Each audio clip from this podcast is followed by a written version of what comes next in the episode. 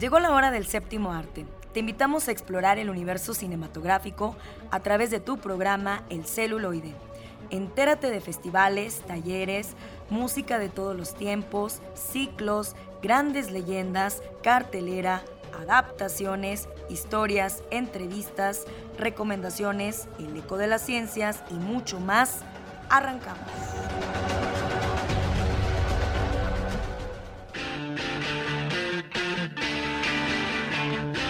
Muy buenas tardes, es un placer recibirlos. Ya estamos en la hora del celuloide.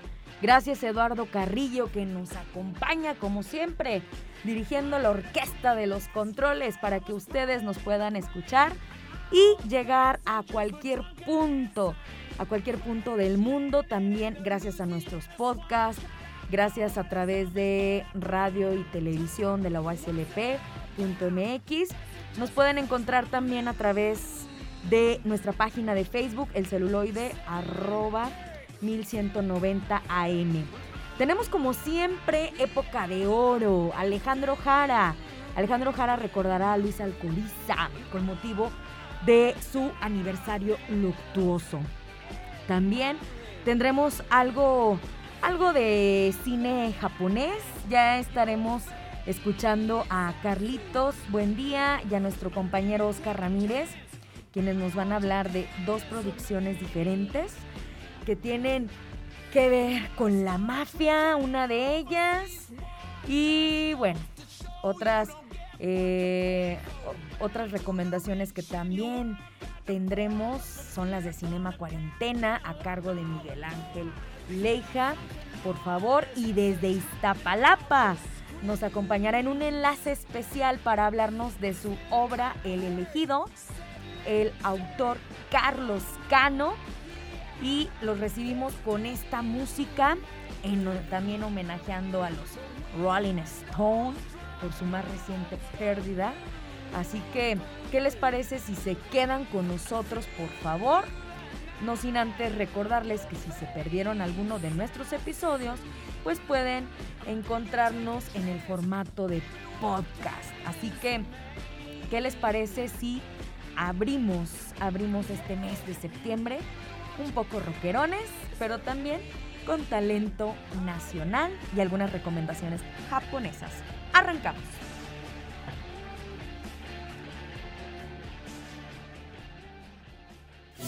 Homenajemos al cine de ayer. Época de oro. Actor, guionista y director de cine mexicano, procedente de una familia del mundo del espectáculo. A los 19 años, tuvo que abandonar sus estudios y seguir a sus padres al exilio a México, tras la Guerra Civil Española. Hoy, en época de oro, recordaremos a Luis Alcoriza. Bienvenidos. En otro tiempo, los reyes del cine fueron las estrellas, los intérpretes, el Star System. Después parece que se impuso el director o realizador como superestrella. Vamos a llegar a un momento en que realmente el escritor sea también la estrella de la película? No, nunca, no, nunca. No, el verdadero, el, verdadero creador y responsable, para mí el verdadero creador y responsable de, la obra es el director. Lo que sucede es que es muy raro que hoy día un, director de cierta categoría no tome parte en la historia, no colabore con el escritor, ¿no? En gran parte, o no escriba él mismo. Ya, ya, ya es muy difícil el, el viejo estilo de Hollywood, de que al director se lo daban todo hecho, incluso los encuadres de cámara y todo esto, ya sigue existiendo, pero no, no para el director estrella. ¿Y cómo dirige Luis Alcoriza? Como puede. Tú sí, estudias encuadre por encuadre, ensayas con los actores escena por escena. Nada, nada, no. nada, nada, nada ¿Cómo entonces? ¿Cuál es tu estilo? No, no, no, no. Yo, yo, yo, yo en realidad fío más que nada en, en una cierta intuición. Al contrario, hablo mucho con los actores, les explico mucho lo que deben hacer, pero luego evito los, los... No creo que a base de toma se consigue nada mejor porque pienso que el actor pierde frescura. Es decir, la toma 1, 2 o 3 puede estar fresco todavía y si lo sometes a 27 ya está tenso, ya está tratando de sacarlo y pierde frescura. Amigos radioescuchas, muy buenas tardes. Excelente sábado de cine para todos ustedes. Gracias por estar con nosotros en una emisión más de su programa El celuloide, en la sección Época de Oro.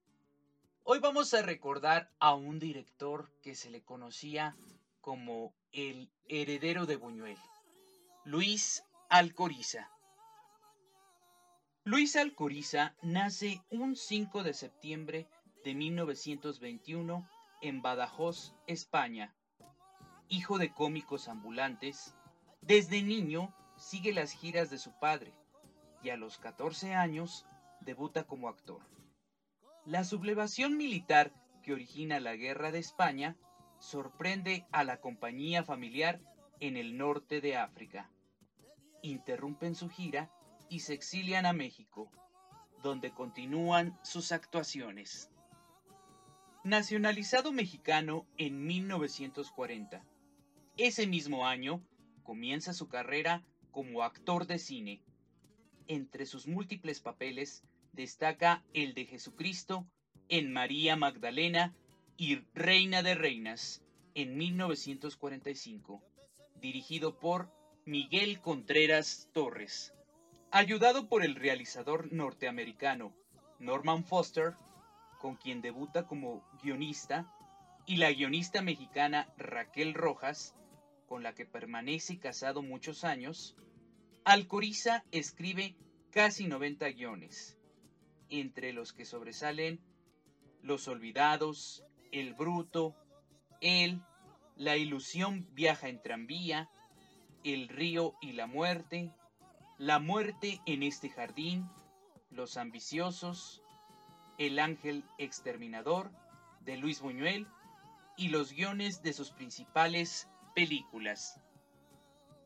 Luis Alcoriza debuta como realizador con Los jóvenes en 1960, una irregular historia de delincuentes juveniles, y entre sus siguientes producciones destaca por su carácter documental e indigenista, la trilogía formada por La Yucan, Tiburoneros y Tarahumara.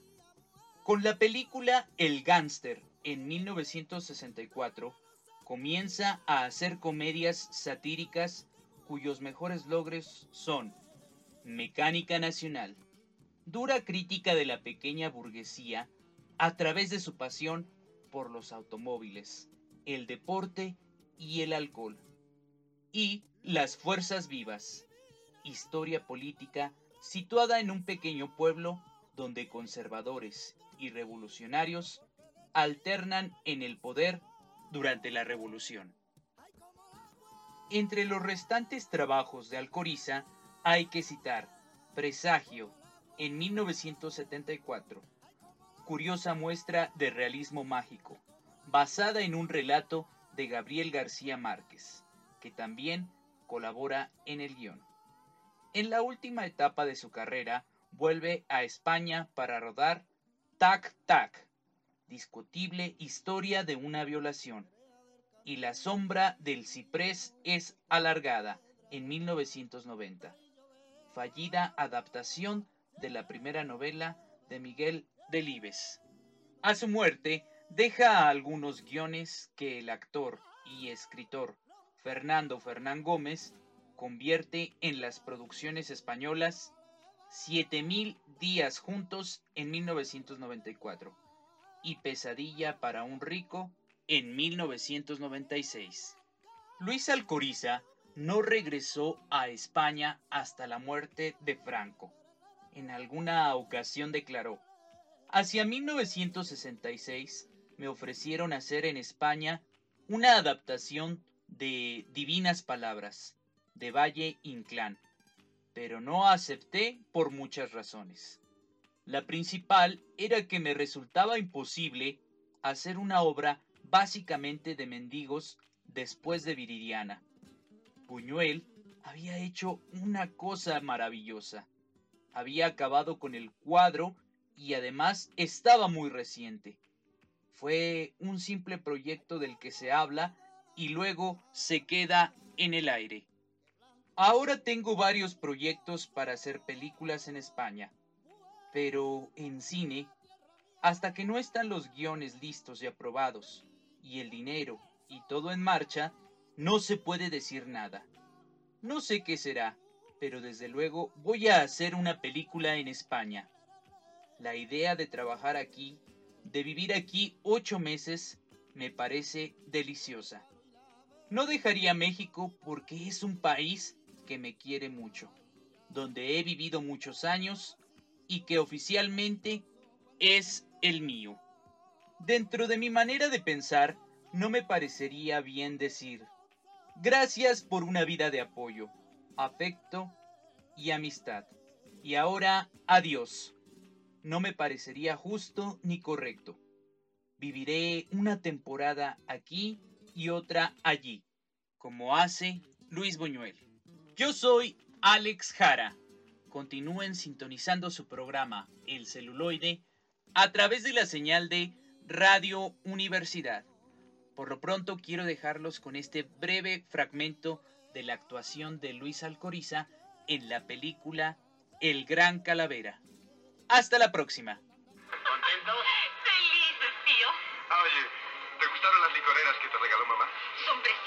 y muy grande. ¿Cómo que por el licor que cabe más bien parece un regalo para tu padre? Tío. Lo dice porque a nuestro hermano le gusta todo lo que es rumboso, espléndido.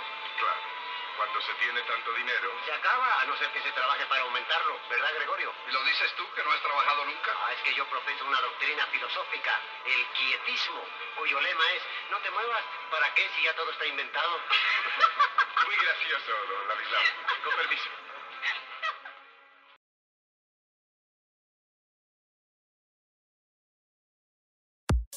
Llegó el momento de recibir a nuestros invitados. Escucha la entrevista. Y seguimos con nuestra sección de entrevistas, conociendo a grandes personalidades que nos han brindado historias muy interesantes.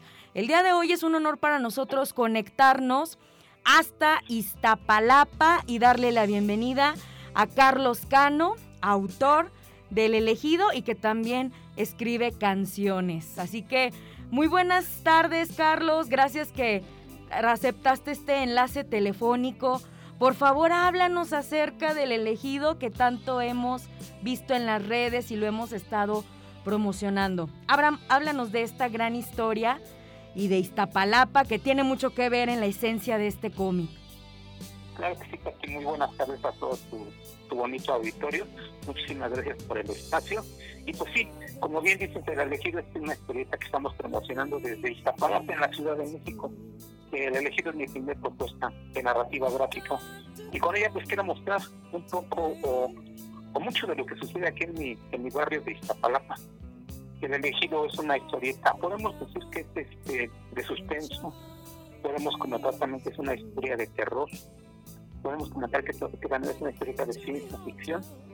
Pero también lo más importante es que es una historieta que habla, que, va, nos va a comentar, nos va a narrar acontecimientos que han pasado, que ocurren en la vida real, tales como los asesinatos, tales como muertes, tales como injusticias y situaciones muy difíciles que día a día viven muchos, muchas personas en las peligrosas calles de la gran ciudad. Esa es la esencia del inicio de, mi historieta. Eh, son cuatro personajes principales, cuatro protagonistas, cuatro chicos de la calle, cuatro adolescentes. Son Iván, es Omar, una chica que se llama Gilly y el amigo Tom, Tomás. Ellos van a ser los principales protagonistas de nuestra historieta El Elegido. Pues muy bien. ¿Te has inspirado en el séptimo arte, en algún género o en algún director de cine para armar estas historias? Sí, mira, me gusta mucho el cine de terror, el cine de ciencia ficción.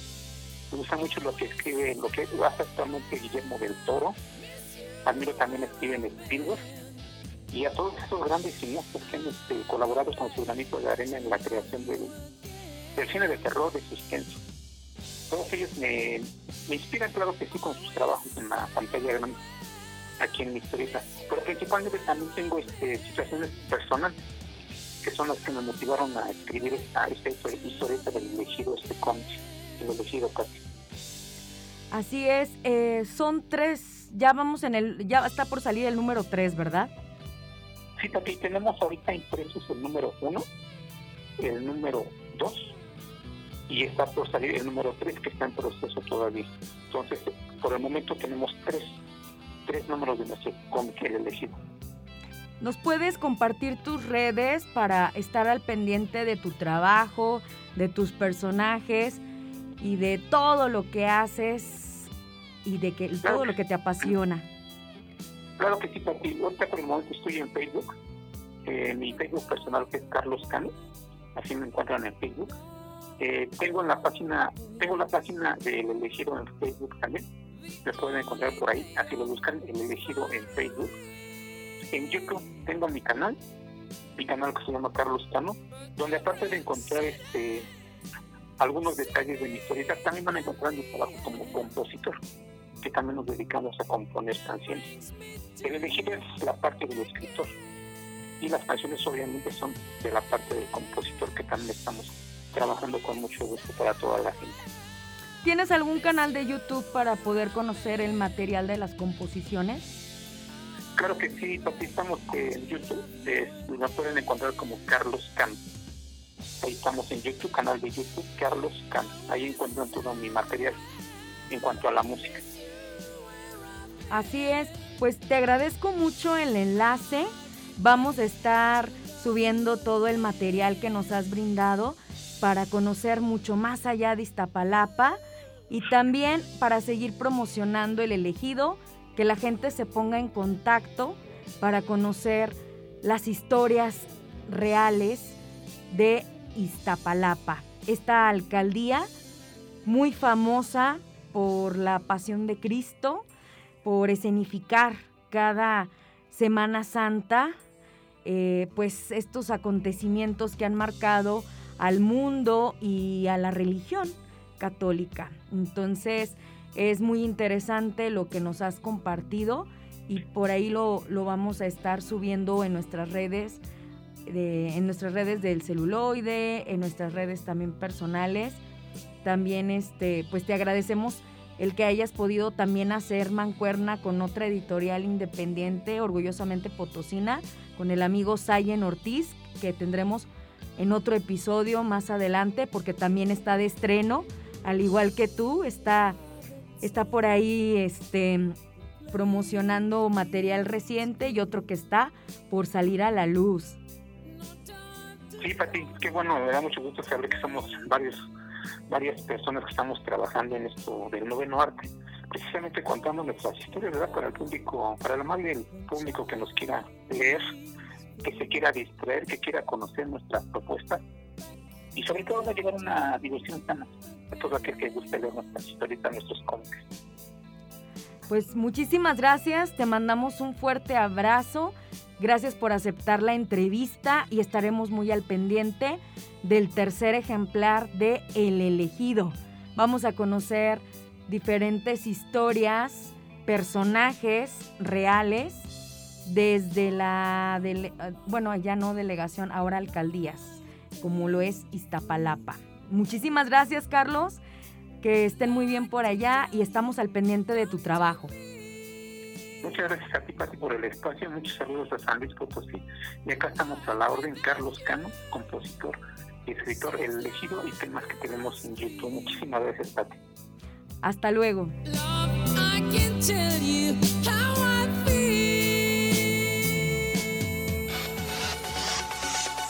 llegó el momento de las recomendaciones. ¿Qué hacer en este fin de semana?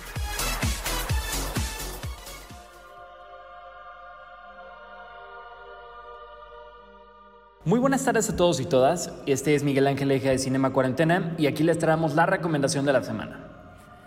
Antes de comenzar, quisiera recordarles, como cada semana, que nos encontramos participando dentro del reto Cinema Cuarentena, que consiste en una lista de 52 categorías, una para cada semana del año, en donde iremos recomendando diferentes géneros de películas, países específicos, movimientos fílmicos, directores, etc. Así nunca se nos acaban las recomendaciones.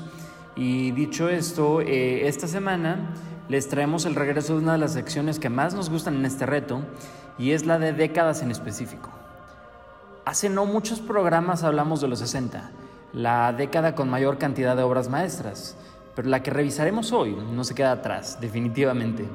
Eh, démosle la bienvenida a los 70 con una de las obras más representativas.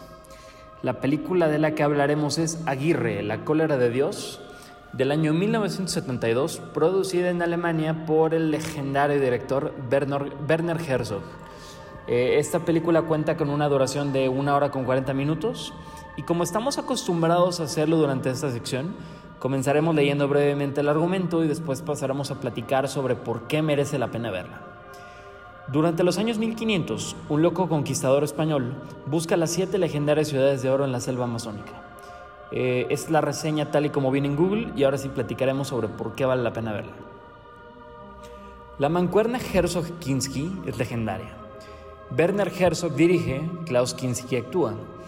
Y juntos nos han regalado grandísimas obras maestras como Nosferatu, Fitzcarraldo o esta película, Aguirre, La cólera de Dios, en donde gracias a, que estos dos estuvieron a punto de matarse literalmente en las grabaciones, tenemos la oportunidad de apreciar una de las mejores películas de la década de los 70. Siglo XVI. Una expedición española eh, encabezada por don Pedro de Ursúa, interpretado por Rui Guerra, se adentra en el Amazonas con el objetivo de encontrar la legendaria ciudad del Dorado. Lope de Aguirre, eh, interpretado, como dijimos ya magníficamente por Klaus Kinski, segundo al mando, pronto se hará con el control de la misión, conduciéndola al más profundo de los abismos. Si hay algo que destaca aparte de la hipnótica atmósfera amazónica, digna de los mejores libros de fotografía es el desarrollo, eh, el desarrollo del personaje principal que es este Lope de Aguirre. Eh, hay todo un género en el cine que es el Character Descent to Madness, en donde con el progreso de la película vamos viendo cómo el protagonista va descendiendo a la locura total. Y es que con actores como Kinski esto se convierte en una maravilla. Es un espectáculo ver cómo Lope de Aguirre eh, va ganando poder, influyendo sobre los demás para conseguir su objetivo de encontrar el dorado. Pero conforme va avanzando su visión se ve nublada por el ansia de poder. ¿Su propia cabeza lo dejará terminar con la tarea? Eh, la banda sonora es espectacular. Como ya dijimos, eh, la fotografía es increíble y de verdad, por mucho lo mejor, lo mejor de, esta película tiene que ver con la actuación una de las, actuaciones más icónicas de la historia. De hecho, probablemente si ustedes buscaran en internet listas de las mejores actuaciones de la historia, muy seguramente lo verían. Y con solo ver la portada es probable que identifiquen al personaje principal, porque es ya todo un icono de la cultura popular. Si como dijimos anteriormente, la década de los 60 es la que tiene mayor número de obras maestras, esta no se queda atrás con la consolidación de grandísimos directores como Werner Herzog, el cual les recomendamos muchísimo. Eh, las otras películas eh, ya mencionadas anteriormente como Fitzcarraldo o como, como Nosferatu tienen todo, tienen todo el cartel ser grandes obras maestras, entonces se las recomendamos muchísimo. Y esta es una película recomendadísima que vale completamente la pena ver hasta más de una vez. Eh, todo, es todo un espectáculo que será muy, muy entretenido para cualquiera que se anime a verla. Y pues muy bien, esta fue nuestra recomendación para la categoría del Reto Cinema Cuarentena, una película de la década del 1970. Algunas otras cintas que nos gustaría recomendar de esta década son, eh, hay, hay, bastantes películas muy filosóficas. Por ejemplo, tenemos Stalker de Andrei Tarkovsky, uno de los mejores directores de la historia, aquel ruso eh, con películas muy filosóficas, muy complejas, pero que valen completamente la pena. Tenemos también Barry donde de Stanley Kubrick, una película que ya recomendamos aquí en este espacio, la que visualmente más cerca ha estado de la perfección probablemente en la historia cinematográfica. Tenemos una película española que no es muy conocida, pero es espectacular. Se llama El espíritu de la colmena, dirigida por Víctor Erice. No creo que tardemos mucho en reseñarla aquí en, en Cinema Cuarentena. Es bastante buena. El espíritu de la colmena. Eh, tenemos también Apocalypse Now de Francis Ford Coppola, una película que también ya hemos recomendado en bastantes ocasiones aquí, nuestra película bélica favorita. Tenemos también El Quimérico Inquilino, la primera película de, esta trilogía de, Roman Polanski, eh, como de suspenso, en donde se mezcla lo místico. E, en este es particularmente interesante porque se mezcla con cuestiones místicas de la, de la cultura y de toda la mitología egipcia. Eh, también tenemos Nosferatu del mismo Werner Herzog, el director que acabamos de recomendar. Es un remake de la película de los 20, mucho mejor que el original. Eh, tenemos también Taxi Driver de Martin Scorsese, una de las películas más famosas de la historia. Muy, muy buena. Y eh, hablando de cine americano, tenemos El Amigo Americano, que si bien es una película alemana dirigida por Wim Wenders, el mismo de París, Texas, eh, es, es, una película buenísima, interpretada por Bruno Gans y Dennis Hopper. Y por último, queremos recomendar otra película española de uno de nuestros directores predilectos de este programa, que es Luis Buñuel. La película es Tristana, una película bastante buena que no siempre se recomienda de él este, porque no es tan conocida, pero vale completamente la pena y para eso sirve este programa. Pues muy bien, esperamos que se encuentren de maravilla y agradecemos a todos y todas por regalarnos un, un pedacito de su tiempo para escucharnos en esta sección. Este fue Miguel Ángel, la hija de Cinema Cuarentena. Recuerden seguirnos en redes sociales como Cinema Cuarentena en Instagram y en Facebook y Trazos Urbanos 2.0 en Instagram y en Facebook. Muchas gracias y hasta la próxima.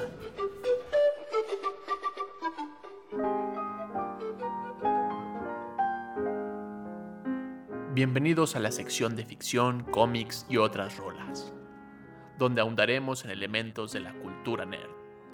Adelante con esta sección.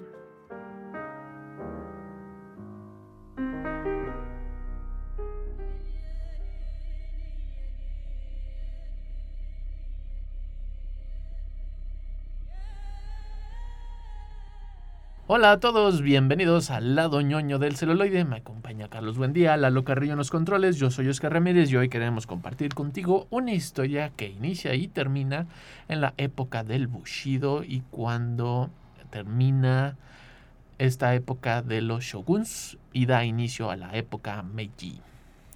Si no saben de qué se refiere el licenciado Ramírez, es sobre la historia de Japón, samuráis, e historias de traiciones y de lucha y de creer en el emperador o no. Y mucho, mucho amor. Mucho, mucho amor. y de confiar en alguien con una espada. la película Samurai X. Bueno, hoy queremos compartir la película Samurai X Orígenes, que está en la plataforma de Netflix, que esta parte del manga de Running Kenshin, que luego fue un anime, que luego sacaron unas ovas, de las cuales las películas están eh, basadas en o adaptadas más bien de estas ovas, porque esta última película, que es el origen, es la ova número 4 de las 6 que hay de Running Kenshin. Sí, es, es, una que ya tiene, una saga que ya tiene como historia. Desde los años 90 está, está activa y tiene como un, un gran séquito de fans que la han seguido en estas diferentes adaptaciones de, del manga al anime, uh, ya la, acción como en este caso. Que curiosamente yo no de, yo desconocía un poco como todo el contexto que viene o, o todo el trasfondo. Pero aún así sentí que es una película muy fácil de entender. O sea, no me di cuenta a mitad de película como de, ay, como que están hablando de cosas que ya pasaron y que yo no sí, conozco. quiénes son. Ajá, y se hablan como, no, es una película que cualquier persona que, que desconozca el universo de sí, sí, de pronto te la recomienda Netflix y la ves, puedes disfrutarla. Sí, creo que, no, no sé si es porque justamente tiene esta idea de el inicio, que empieza la narrativa de una forma muy sencillita de, ah, mira, te presento el contexto de, de este universo en donde el emperador domina Japón, pero entre comillas. Porque es que lo usa a través de feudalismo, señores feudales, a través de los shoguns. Pero hay una revolución imperial donde quieren recuperar al emperador como la gran figura. Sí, el, poder perdido del emperador quiere como reactivarse. Y entonces está el Y esto ocurre en medio. Esta historia ocurre en ese inter de pleito. Sí, donde justamente hay como mucha trasfondo histórico que en ese momento, que está muy padre cómo te lo van contando porque ves cómo se van desarrollando las historias y de repente ocurre algo muy impactante en la historia y te ponen así como en un cintillo, esto fue la batalla de no sé qué. Y es como, como una clase de historia después de ver la, la historia, después de ver la película. Sí, como antes de avisarte a dónde vas, es como, bueno, ya viste esto, es esto, ¿no? O pasó en esta época, en este momento. Y es padre como esa, esa narrativa, tiene una narrativa muy peculiar esta película. Eh, tiene como más del 80% de la película está en plano medio. No tiene, tiene muy pocos detalles y mucho y muy pocos eh, planos generales, ¿no? Y le da una dinámica muy de teatro, muy extraña, muy peculiar, que le da cierta actitud como de de ser muy parcos los personajes. Y se, y se siente extraña. Bueno, yo la vi extraña. En el anime tiene muchas. Este. Ahí se me fue la palabra. eh, Es, Fotografía. no, no, la- no. es coherente. Es muy coherente la narrativa de los personajes. Y aquí no es que esté mal, solo que la coherencia en lo que representa y lo que es es como hay algo medio raro ahí. Sí, porque la, la historia va como de este samurái, I- Itokiti. Sí, creo que sí lo estoy diciendo bien. Itokiti. Ito, Itokiri, Itokiri, perdón. Cuando eh, es niño. que es como el gran Porque de, de- sabotaje. de este grupo de. de, de, de seguidores del emperador y que es una cosa así como brutal la, la espada, nivel de en los últimos meses he matado a 100 personas y nadie lo puede tocar. y Básicamente pues- nada más con hacer un clic de la katana Ajá, ya, ya te mató. Y entonces la historia va como de, de él como siendo este personaje como, como muy frío y calculador, pero que es como de sí me pesan los asesinatos. O sea, no, no soy un psicópata, realmente me duele, pero pues tengo que pelear porque creo en la, en la lucha, ¿no? Creo en el emperador y las otras personas son enemigos porque si no los ataco, ellos me van a atacar.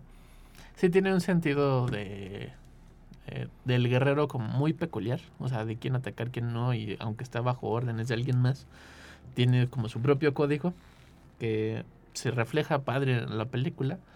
Creo yo que tiene mucho más sentido si estás enterado de las anteriores películas, porque pero no pasa nada como dices, ¿no? Si no las has visto. Pero en esta idea del super samurai va sin querer encuentra el amor y un amor que es complicado y confuso y que hace la marca característica del personaje de Kenshin, que es La X, la en X en el cachete. cachete, en la mejilla, que da nombre al anime en español, Samurai X, que es un poco extraño cómo, cómo va ocurriendo esta, esta cicatriz y que queda como al final en un giro dramático muy peculiar, al menos en la película se siente muy raro, pero que, digo, aunque no hayas sido un fanático, ya sabías que iba a pasar. Las imágenes que de promocionales de la película tienen ese final y esa explicación de por qué la, La X. la Sí, X, yo- que es importante Ajá. para la historia del personaje, ¿no? La historia del anime. Para la película es como, eh, le hizo una cicatriz. Sí, son como esas cosas que ya cuando iba yo al final, como que me cayó el 20 de. Pero ¿por qué se llama Samurai X si nadie lo, lo nombra así? Y entonces ya cuando le hacen la otra es como, ah, sí es cierto, sí es cierto. Sí, sí, la película se llama Samurai X. Ah, ya entendí. Que, o sea, como dices, ¿no? O sea, no es como algo que, que la película te esté mostrando constantemente y le, le agrega una importancia dentro de la trama. Es como de, ah, peculiar. ah, Sí, mira, como, eh, qué de- chistoso que se le hizo una X, ¿no? sí, es muy, es muy. Por eso tiene un tono muy raro la, la película. Digo, creo que tiene más sentido si estás como envuelto en la historia. Te puedes enojar mucho si estás envuelto en la historia. Aunque creo que es una gran adaptación. O sea, de lo que presenta el anime, las películas, estas ovas. A cómo fue eh, retratada en la cinematografía, ¿no? Muy, muy importante como el entorno, el ambiente, que es muy marcado en el anime. Y aquí está esa misma peculiaridad. Las acciones de batalla y guerra son como muy naturales. Tiene un estilo muy peculiar la película de, de ser grabada, ¿no? No es una película de samuráis con extrema acción, no es una película visualmente narrativa, sino que todo está en el desarrollo de los personajes y su propia seriedad. que Es algo pe- pe- peculiar. Sí, yo de repente me sentí que como que eso sí era el Japón de ese tiempo. O sea, como, como que pareciera que todos los detalles, que el hecho de utilizar cierto tipo de carretas, herramientas. Sí, como, tiene como un- unos un detalle particular ajá, en eso. Muy, ¿no? muy. De que, ah, así eran los bares o los lugares de convivencia. Pero al mismo tiempo llegó un punto en donde dije, ¿por qué nunca he visto como la ciudad? Entonces, Sí. no, no sé si obedece más a cuestiones de presupuesto o, o a tratar de mantener esta como escena intimista o como un poquito más que nunca te desapegues del personaje y siempre lo estamos siguiendo. Tiene que como- ver más con eso y con que retrata la época rural de ese tiempo del Japón, que era importante, ¿no? Porque ellos parten de ahí. Su filosofía parte Ujú. de nosotros, el pueblo, y la lucha contra el otro, el, el gobierno es el malo las ciudades son el caos y la perdición. ¿no? Sí, Y, también el presupuesto, obviamente, pero, Claro, claro. pero tampoco en el anime es como importante porque las ciudades son importantes en la, en el, ya en la serie animada, o sea, en el manga, ya en la historia que primero leímos, vimos de Kenshin, y esto ocurre antes de eso, porque las ciudades son la, la modernidad. Y la modernidad viene con la época de la era del Meiji. Ujú, Que es como, por ejemplo, en esta escena en donde e- estos sa- samuráis del lado bando opuesto utilizan ya fusiles Ujú. y, y como más cañones, o sea, como que se acercan más a ese tipo de, de, de de tecnología. Y justamente este como personaje tiene como este choque, ¿no? Con el de, pues yo uso mi espada. Sí. y, y aunque soy muy bueno en eso, esto ya es otro tipo de guerra que yo no entiendo. Que va mucho como, como, él, como él entendiendo la guerra, un poquito de... Pues yo combato así o yo peleo así bajo estas reglas y estas Luego personas no. aplican, ¿no? Ajá, y estas personas no, ¿no? Entonces, ¿dónde queda como esta honestidad al, al matar, ¿no? Sí, la idea, la idea del sendero samurai se va perdiendo con la modernidad y es como el gran mensaje que tiene la pues toda la historia de, de Kenshin, ¿no? Y es padre. Tiene un soundtrack muy padre, la película, o sea, tiene unos emplazamientos muy raros, o sea, yo sentí como si estuviera viendo una obra de teatro. Yo- Yo me sentí así como en una puesta en escena, Mm, que es peculiar ver, como decías, ¿no? La carreta, los lugares donde están sentados. Que hasta las mismas escenografías tienen como esta, como de plantearte que esto es una casa que existe. O sea, la primera escena, la primerita, primerita, es este, este Dicam por todo una, una casa que después vamos a hacer de regreso. Sí. Entonces tiene mucho esta dinámica de utilizar el espacio, de pasarse de un cuarto a otro, de que ellos estén ahí como viviendo realmente. Sí, es, es muy raro. Yo creo que, o sea, sí es padre como, como pieza. No es una gran película, igual como pieza cinematográfica, pero tiene, tiene una propuesta interesante, una dinámica entretenida. Trata de alejarse como lo que pudiéramos conocer como las grandes películas de Samurai Serie B. Pero creo que perdieron la gran metáfora del sake, que es muy importante en las ovas. Pero si ustedes saben esta referencia del sake en las ovas de Rurouni Kenshin, escríbanos a nuestra página de Facebook. Estamos como el celuloide. Coméntenos si ya vieron esta película, si no, si vieron el anime, el manga, vieron todo, qué les pareció, qué no. Y ahorita continuamos con más recomendaciones aquí en el celuloide a través del 1190 de AM.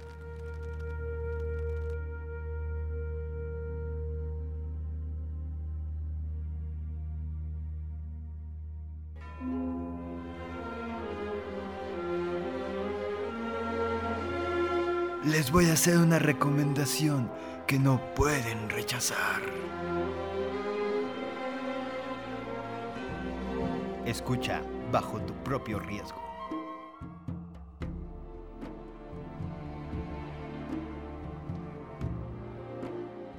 Hola amigos y amigas del celuloide, seguimos con el lejano oriente, ahora lo vamos a acercar un poquito más a California.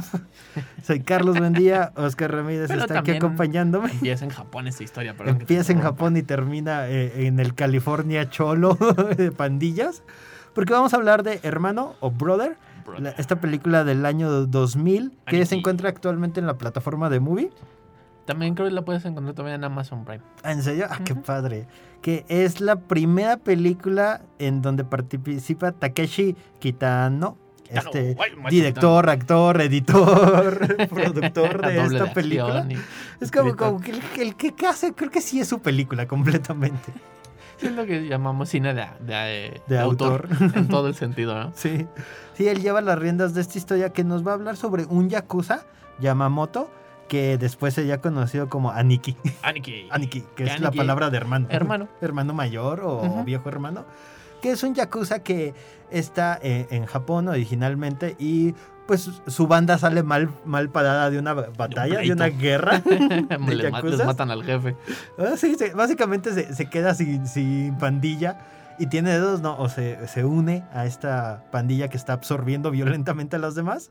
O decide emigrar a encontrar su hermano menor, que está en California, donde ya es como un vil pandillero, ahí como traficando y de muy, muy baja gama. Y entonces Aniki decide salirse de ese mundo de yakuzas para entrar al mundo de las pandillas estadounidenses, donde va a imponer como este lema o este código de honor de los yakuzas como una forma de trabajo para llevar a su hermano y a sus amigos pandilleros a convertirse en una verdadera organización criminal de nivel ya estado, ya nivel yakuza, ¿no? que tiene que combatir a la mafia italiana, a la mafia mexicana. Entonces vamos a conocer esta historia de una forma muy peculiar como nos la cuentan. Sí. es una película que tiene una narrativa mu- muy, muy, muy fregona porque pese a que es una película que habla de pandillas, de violencia, y hay una gran, una extrema violencia en la, en la película y, no... Gran parte de esa extrema violencia no es eh, explícita.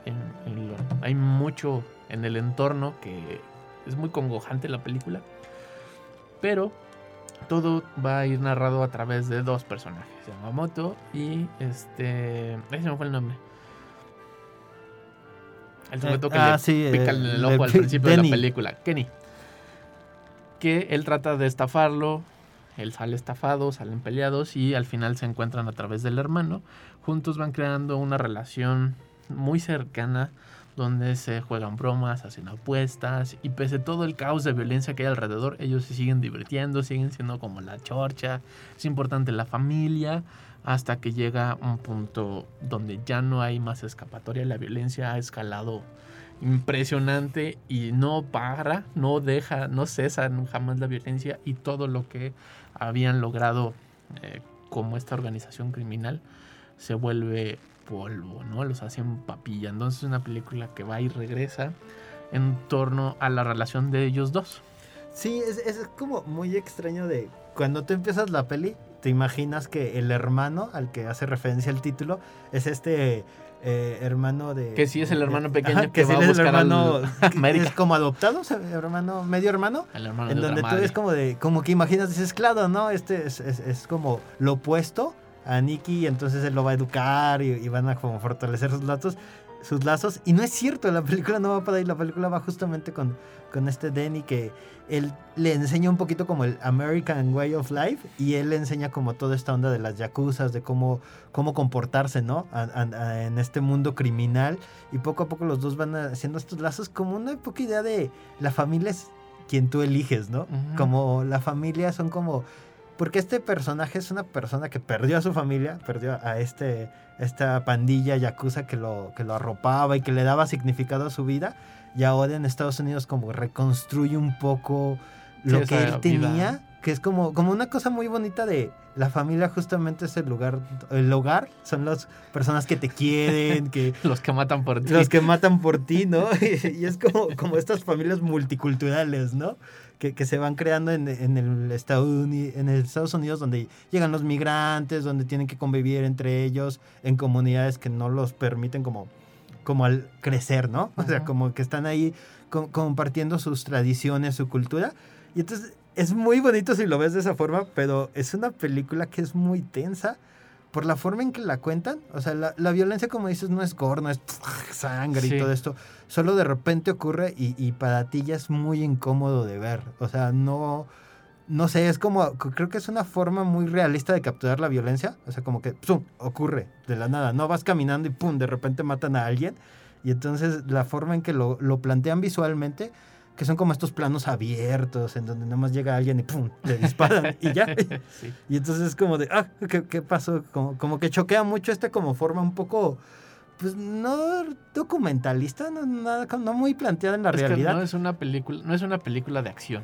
O sea, es un, es un drama familiar, por decirlo Sí, de sí, cierta sí, forma. completamente. Y alrededor hay violencia, ¿no? Y lo retrata como lo es, como la violencia como tal, cabezas cercenadas, explosiones, acribillados, matanzas, sácanos de ojos, dedos cortados, pero no está ahí la provocación a la hora de grabar, ¿no? O sea, no es lo más importante, pero sí es una realidad de la historia y es padre porque em, no había esta cercanía visual de estos acontecimientos, ¿no? La, la escalada de violencia este, parecía siempre oculta, siempre exagerada, este, siempre era culpa de terroristas y cosas agentes foráneos, pero aquí está planteado desde adentro, desde cosas que sí existen, cosas que se pueden ver en los barrios, que Y son retratados de una forma muy, muy, muy fregona de Kitano, ¿no? Con grandes planos secuencias, calles desoladas,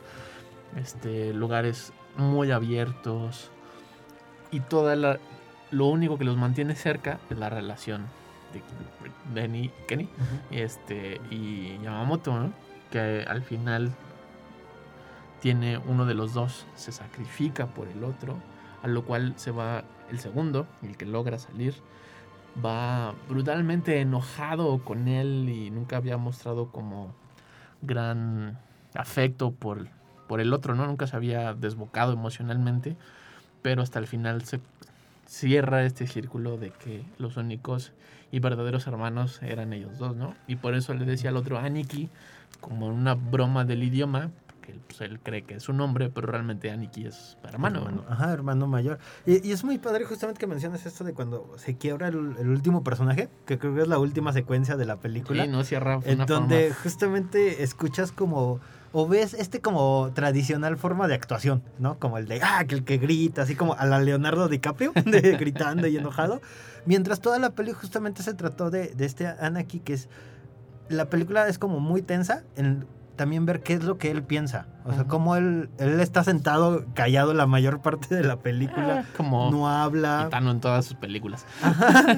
Y al inicio pareciera como este personaje que, que trata de analizar la situación, de que en cualquier momento tiene que defender, pero ya cuando justamente pasa como una parte de la película, se convierte en, no cambia su forma de actuar, pero pareciera que justamente ya no le importa el crimen, ¿no?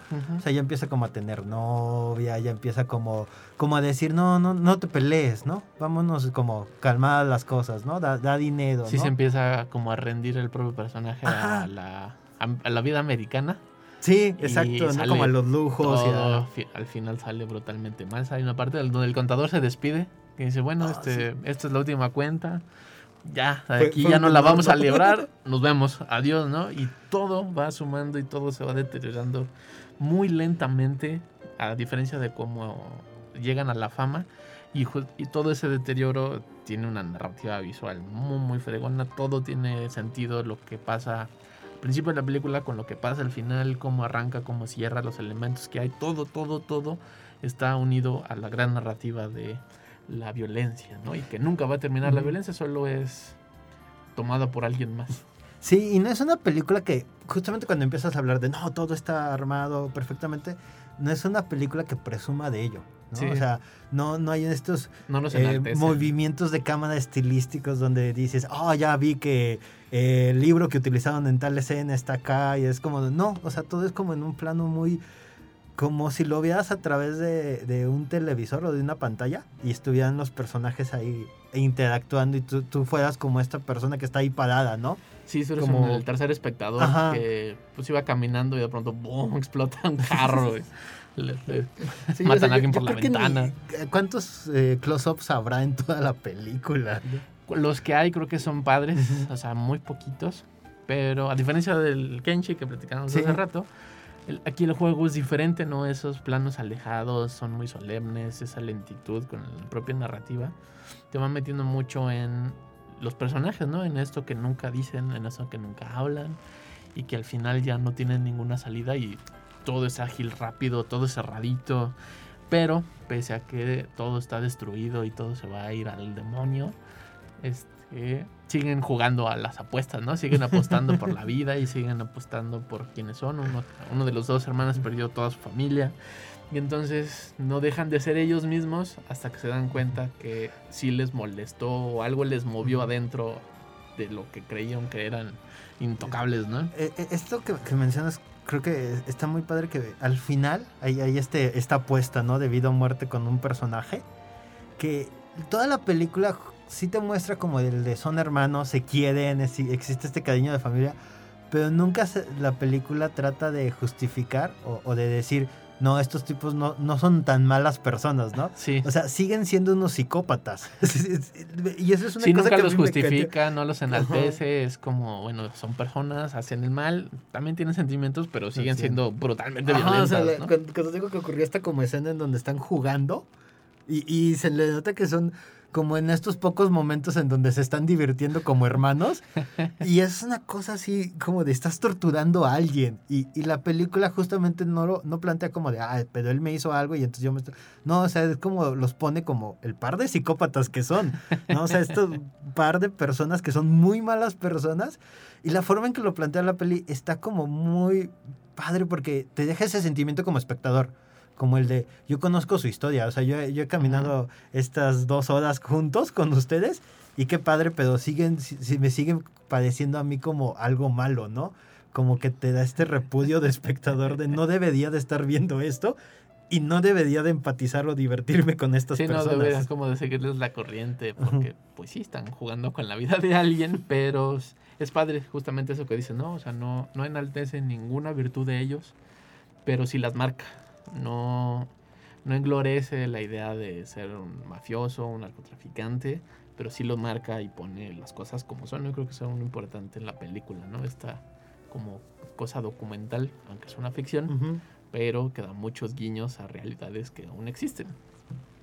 Así es. Pueden ver esta película ya sea en la plataforma de Amazon Prime o en la plataforma de Movie. Realmente se las recomendamos mucho. hagan, este combo de Yakuza Samuráis de esta semana. Si ustedes las vieron y tienen comentarios, escríbanos. Ya saben, estamos en Facebook como El Celuloide. Ahí pueden dejarnos comentarios sobre las películas que comentamos. Si quieren que reseñemos alguna película en especial, mándenosla. Con gusto las veremos y platicaremos con ustedes. Y si quieren escuchar otros episodios pasados, pueden encontrarnos en Spotify como El Celuloide Radio Universidad. Ahí subimos todos los episodios que han ocurrido. Y nos vemos la próxima semana. Sigan escuchando el 1190 de AM. Adiós.